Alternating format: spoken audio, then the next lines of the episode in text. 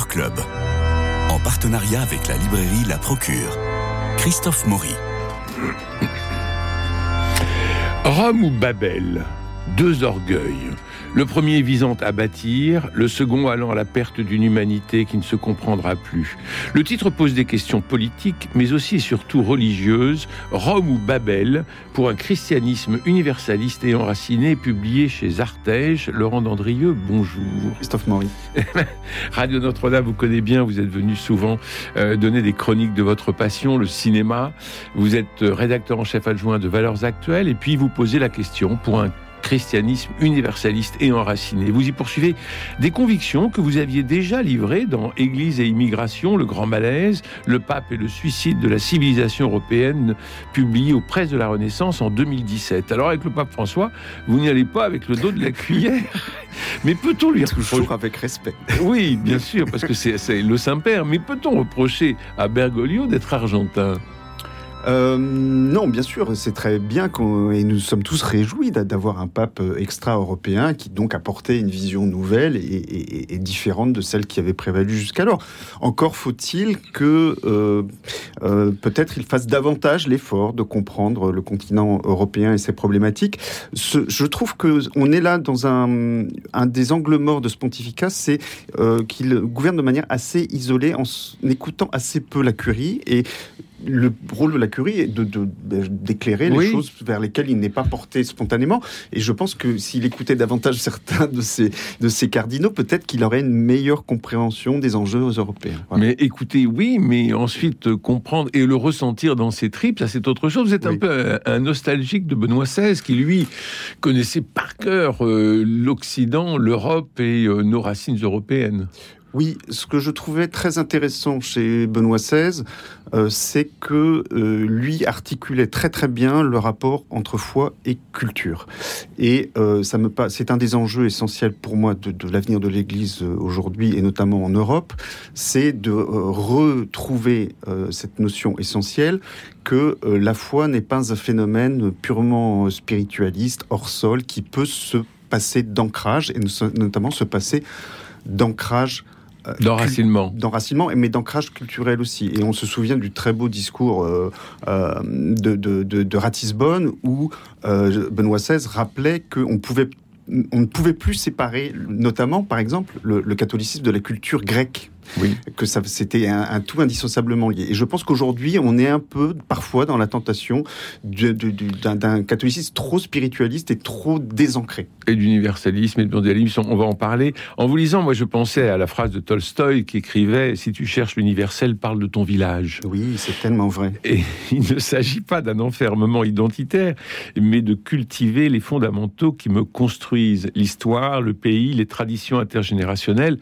C'est quelque chose de totalement oublié pour vous et vous avez, vous avez, un chapitre très fort en disant que l'identité nationale a une valeur spirituelle. C'est une très belle phrase de Jean-Paul II oui. que, je trouve euh, étonnante. C'est-à-dire qu'effectivement, on a idée aujourd'hui que l'identité nationale, la culture euh, euh, locale, la patrie sont des choses un peu étriquées, des, manifestations d'égoïsme finalement. Mhm. Or, en fait, ce sont euh, d'abord ce qui nous construit humainement, ce qui nous permet de nous civiliser, et ensuite ce sont des richesses, euh, euh une forme de biodiversité culturelle et spirituelle, euh, parce que ce sont des façons différentes d'habiter le monde, mais aussi d'avoir un rapport à Dieu.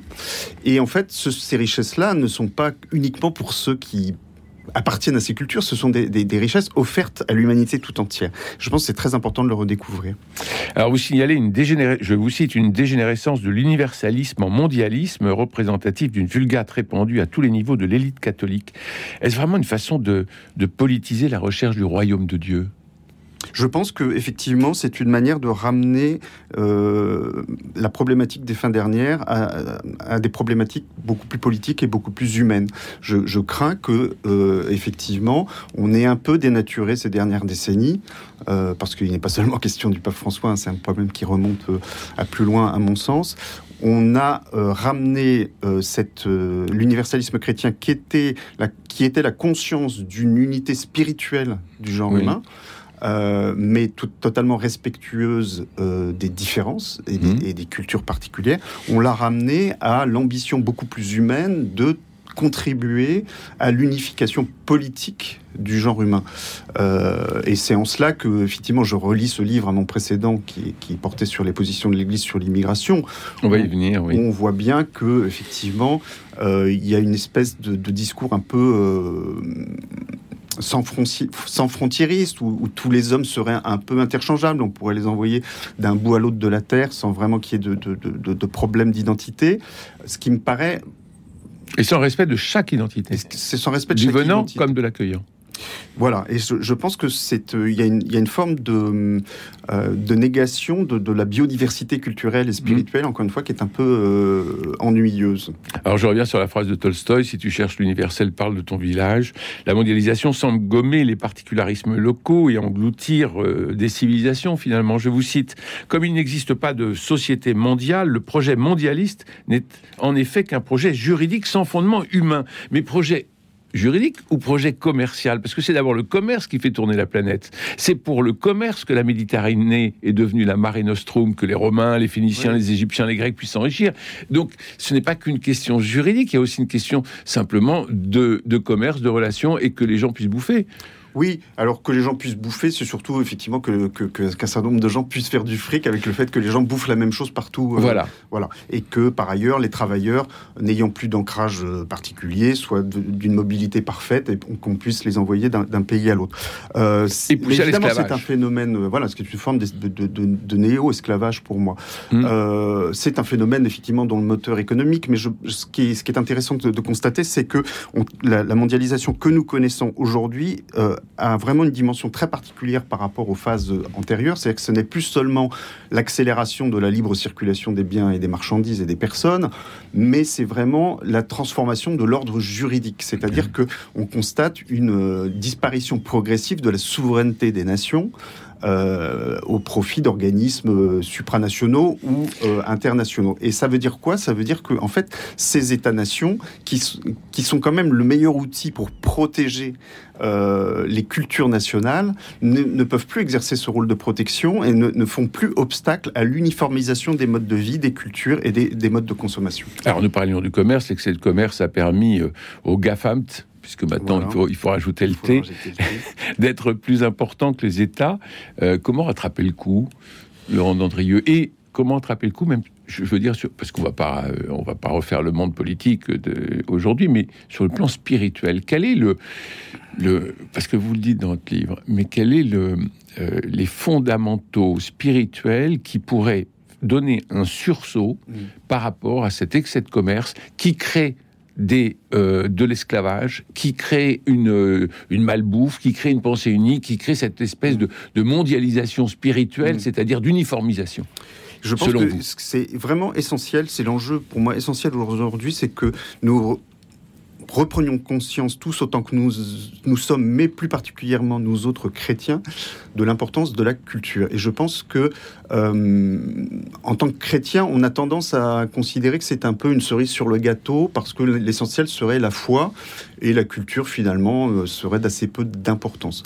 Or, euh, la culture, d'abord, c'est ce qui nous nourrit, c'est ce qui nous humanise, c'est ce qui nous donne aussi notre particularité, c'est-à-dire que, euh, et, y compris notre particularité spirituelle, c'est-à-dire qu'il existe, nous sommes tous catholiques, que nous soyons burkinabés, euh, québécois ou français, mais il existe un catholicisme burkinabé, il existe un catholicisme français, il existe un catholicisme québécois qui n'ont pas la même tonalité, exactement comme différents ordres monastiques n'ont pas la même spiritualité. Mmh. Et donc ça, c'est très important de se réapproprier cette richesse-là et de comprendre que par la culture, euh, nous euh, à la fois euh, cultivons notre singularité et en même temps nous pouvons résister euh, très concrètement à cette mondialisation qui est pour moi vraiment profondément déshumanisante dans la mesure où elle efface les conditions même de la naissance de la civilisation qui est la culture.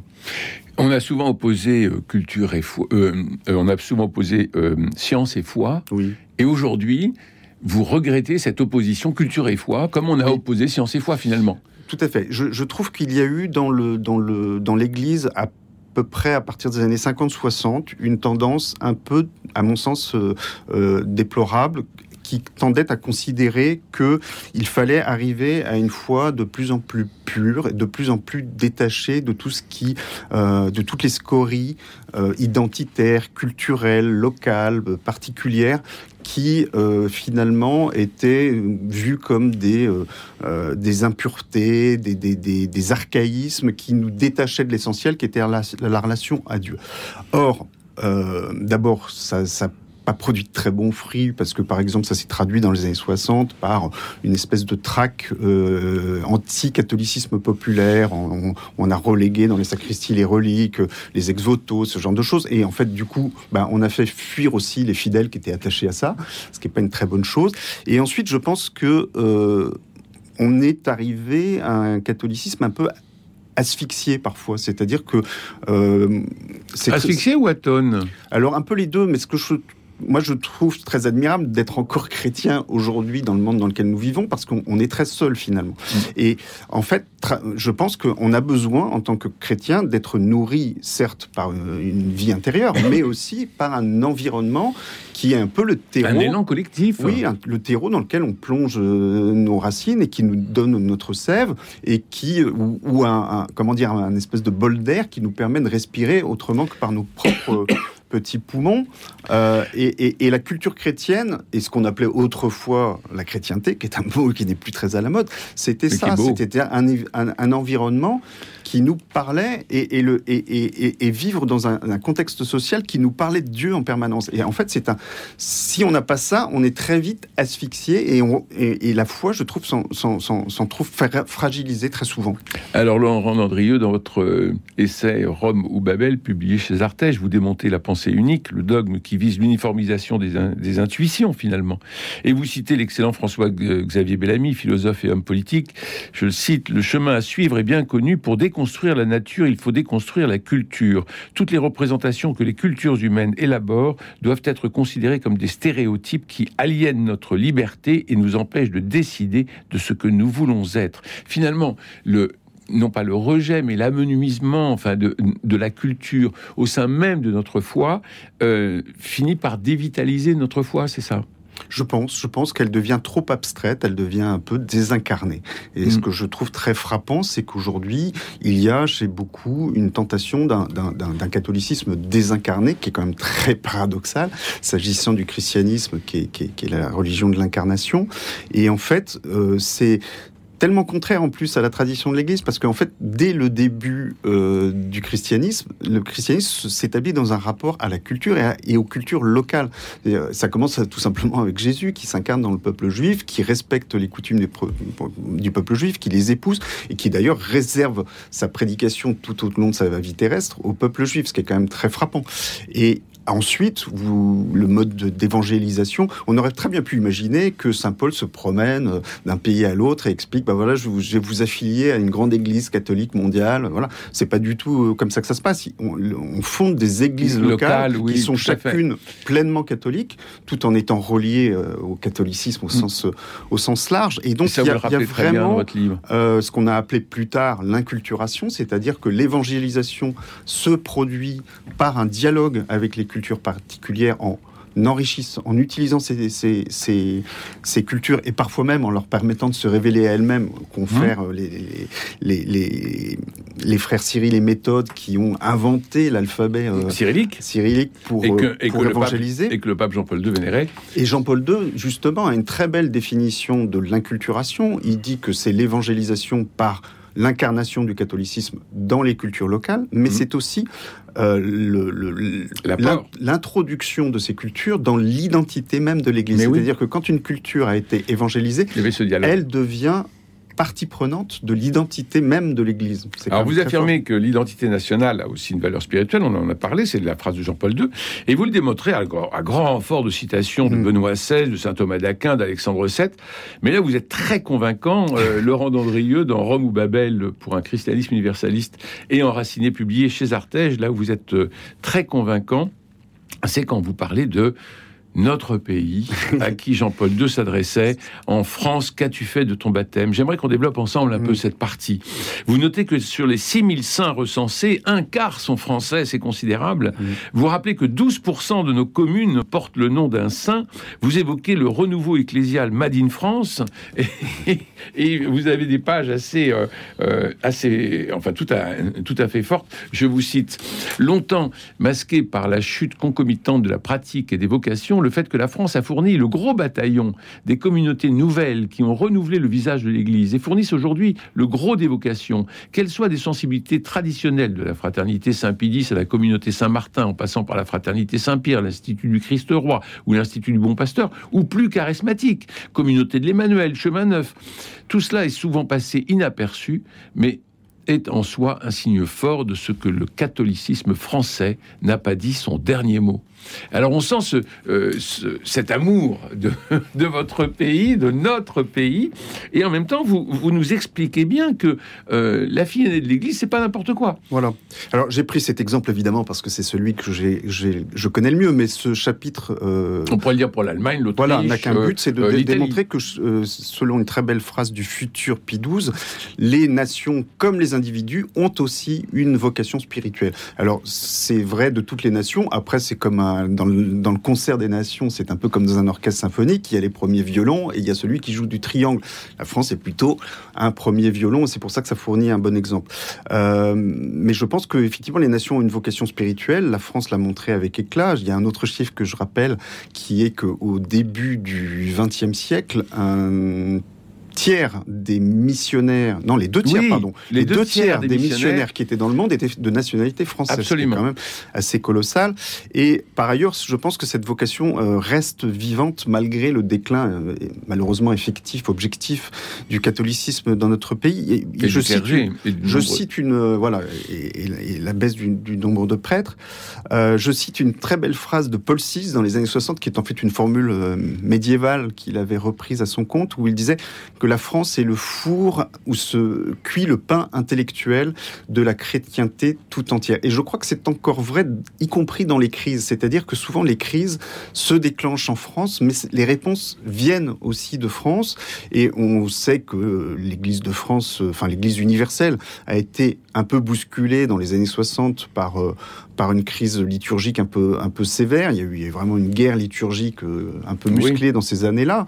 Euh, et je pense que cette guerre, elle a été malheureusement plus forte en France qu'ailleurs, mais c'est aussi de France qu'est venue souvent la réflexion qui a permis de euh, résoudre cette crise et de, de, de, chercher en tout cas des solutions. Vous venez de prononcer deux fois le mot euh, universel qui pose question finalement et mm. vous écrivez comme toutes les dérives doctrinales modernistes, celle de l'universalisme n'est pas franche, ni frontale, ni même assumée. On retrouve ça en France? Oui, je pense que... Malgré ce terreau qui est si important. Alors, effectivement, l'universalisme, dans sa version classique que je défends dans mon livre, il, est, il n'a pas été renié, il est toujours là, il fait toujours partie de la doctrine de l'Église, Dieu merci. Mais je pense que malheureusement, euh, il y a une ivrée mondialiste qui de plus en plus se mêle euh, au discours ecclésial, et notamment, je, trouve très révélateur de ça, euh, l'espèce de suspicion un peu parfois agressive à l'encontre de tout ce qui touche à l'identité. L'identité, c'est devenu un peu dans l'Église le gros mot, le, symbole d'un enfermement, d'un repli sur soi, alors qu'en fait, pas du tout. L'identité, c'est ce qui nous construit, c'est ce qui nous permet euh, ensuite d'aller vers les autres parce qu'on sait qui on est. Qui on est. Et ça, c'est vraiment essentiel. Alors, on tourne autour du pot depuis le début de cet entretien, Laurent Dandrieux, parce que votre sujet, finalement, est une thèse contre les flux migratoires tels qu'ils existent aujourd'hui. Pas seulement. Pas seulement, mais enfin, ça commence par ça. C'est-à-dire que quand on ouvre votre livre, et ça je le dis pour nos auditeurs, le, premier chapitre est quand même un coup de massue, et on a envie peut-être de laisser tomber le livre, je n'en sais rien, mais il faut aller vraiment au bout du livre parce que je vous promets que on a on a une espèce de, de, lumière qui, euh, qui, nous apparaît et on va y revenir notamment à propos de, de Notre-Dame de Paris. Euh, et euh, Jean-Paul II, déjà prêchant une forme de sacralité du droit de migration, qui pourtant, écrivez-vous, empiétait sur les droits des nations. Vous fustigez le pape François pour chaque intervention envers les migrés, les encouragements aussi à accueillir.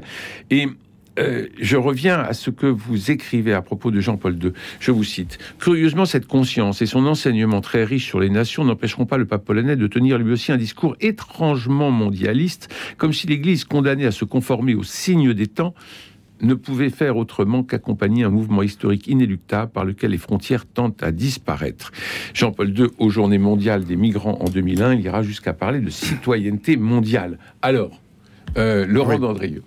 Alors déjà, je, déjà il y a la question de la migration telle je, qu'elle est. Je voudrais bien préciser à nos auditeurs que ce livre n'est pas une, une ressucée ou une redite de mon précédent livre sur l'Église et l'immigration. Si j'ai fait ce premier chapitre sur ce sur ce plan, c'est pour euh, retracer le cheminement intellectuel qui m'a conduit à trouver euh, dans euh, cette question du mondialisme, du rapport entre l'universalisme et le mondialisme, la racine intellectuelle des positions euh, que je juge un peu angéliques euh, de l'Église sur l'immigration. Euh, c'est pas que de l'angélisme, hein, quand même. Je, bah, je, enfin, je préfère penser que c'est de l'angélisme. Bon, d'accord.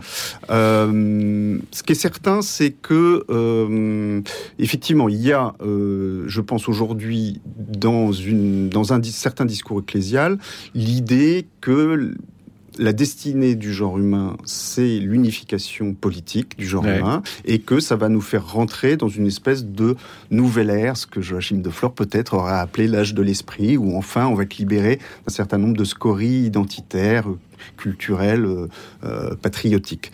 Euh, et dans ce ce plan-là, la migration, avec tout ce qu'elle comporte de déchirement et d'arrachement et de, et, de, et de problématiques, est, vue comme globalement, malgré tout, un phénomène euh, très positif dans la mesure où il permet de, c'est un peu le levier qui permet d'aller vers cette unification du genre humain.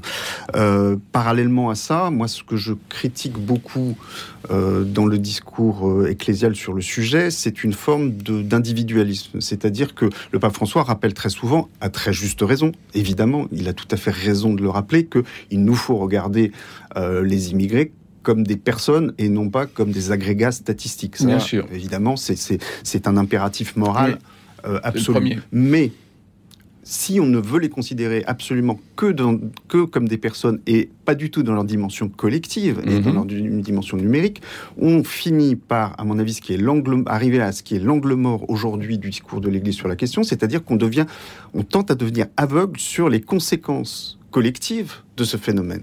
Conséquences culturelles, que les conséquences économiques, conséquences sociales, mais aussi conséquences religieuses. Je trouve ça très frappant de voir que l'Église aujourd'hui euh, semble un tout petit peu euh, à, mhm. par exemple, euh, aux, conséquences que peut avoir pour l'Europe le fait de d'accepter sur son sol des millions d'immigrants qui sont très souvent de confession musulmane, musulmane et beaucoup plus pratiquants que, que, surtout, si, surtout si nous avons perdu notre culture, comme on le disait tout à l'heure, c'est-à-dire qu'il y a une défiance entre foi et culture et finalement on ne les associe plus. Et je trouve qu'il a là il y a là une forme de cécité qui est probablement due au fait qu'aujourd'hui, euh, l'Église a un tout petit peu perdu la dimension politique de sa réflexion théologique et notamment, euh, je pense, ne sait plus trop réfléchir sur le bien commun, qu'elle ne voit plus que comme le bien commun des personnes considérées individuellement. Or, la tradition catholique, et notamment saint Thomas d'Aquin, nous a appris que le bien commun de la personne et le bien commun de la communauté sont absolument indissociables. Et que si on dissocie l'un de l'autre, généralement, ça ne donne pas des très bons résultats. Rome euh, ou Babel, l'Église ne serait-elle pas en train de céder à la tentation de Babel, vous demandez-vous? Position sur Benoît XVI, euh, Benoît XVI y a répondu, mais il a aussi des positions sur l'immigration de masse ou la nécessité d'une autorité politique mondiale, Benoît. C'est-à-dire qu'on est dans une continuité. Oui, oui, tout à fait. il n'y a, pas une rupture avec le pape Bergoglio. Je voudrais pas, effectivement, que, que, et ça j'insiste toujours beaucoup là-dessus, que, que, les auditeurs croient que je pars dans une croisade personnelle contre le pape François. C'est pas du tout le sujet. Non, vous, euh, montrez très bien qu'il y a. Ce qui m'inquiète, c'est qu'effectivement, je, je, pense que l'Église, depuis euh, une soixantaine d'années, s'est un peu trop focalisée sur euh, comment dire, comment s'adresser à un monde qui finalement ne veut plus l'écouter, et donc du coup a peut-être un peu trop adapté son discours euh, à l'ère du temps, et ce qui explique un certain passage de l'eschatologie à la politique, et notamment sur cette question de l'universalisme, où la dimension spirituelle de, de, de, de l'universalité euh, de l'universalisme chrétien me semble un peu s'effacer devant des, considérations trop directement politiques et trop directement humaine. Ce que je trouve admirable, moi, pardon, dans l'universalisme chrétien, c'est que, je le rappelle tout au long de ce livre, ça n'est pas du tout une négation de, des différences, ça n'est pas l'effacement des particularités dans une nouvelle identité commune, c'est la prise de conscience de ces différentes euh, cultures particulières, d'une destinée spirituelle commune, ce qui est tout à fait différent. Alors vous avez une page formidable sur l'incendie de Notre-Dame de Paris et vous dites notre cathédrale commune a résumé Jean-Luc Mélenchon et en une belle formule le vaisseau la nef qui nous porte tous sur le vaisseau du temps. Votre livre euh, Laurent Andrieux Remou Babel pour un christianisme universaliste et enraciné aux éditions Artege est extrêmement fourni en citations, en textes de père de l'Église, de pape et d'intellectuels convaincus. Il est vif et sans détour et il ouvre un débat intérieur sur la place de chacun dans la période plutôt bouleversée qu'est la nôtre. Il est temps de se séparer. Merci Laurent Dandrieux. Merci également euh, pour la réalisation de cette émission. François Dieudonné pour l'organisation des studios, Philippe Malpeuch pour le générique et Pierre-Marie pour les relais sur les réseaux sociaux. Nous nous retrouvons demain avec euh, Jean-Luc Génère et Nadir Amawa pour euh, l'actualité théâtrale. Bonne journée à tous, je vous embrasse.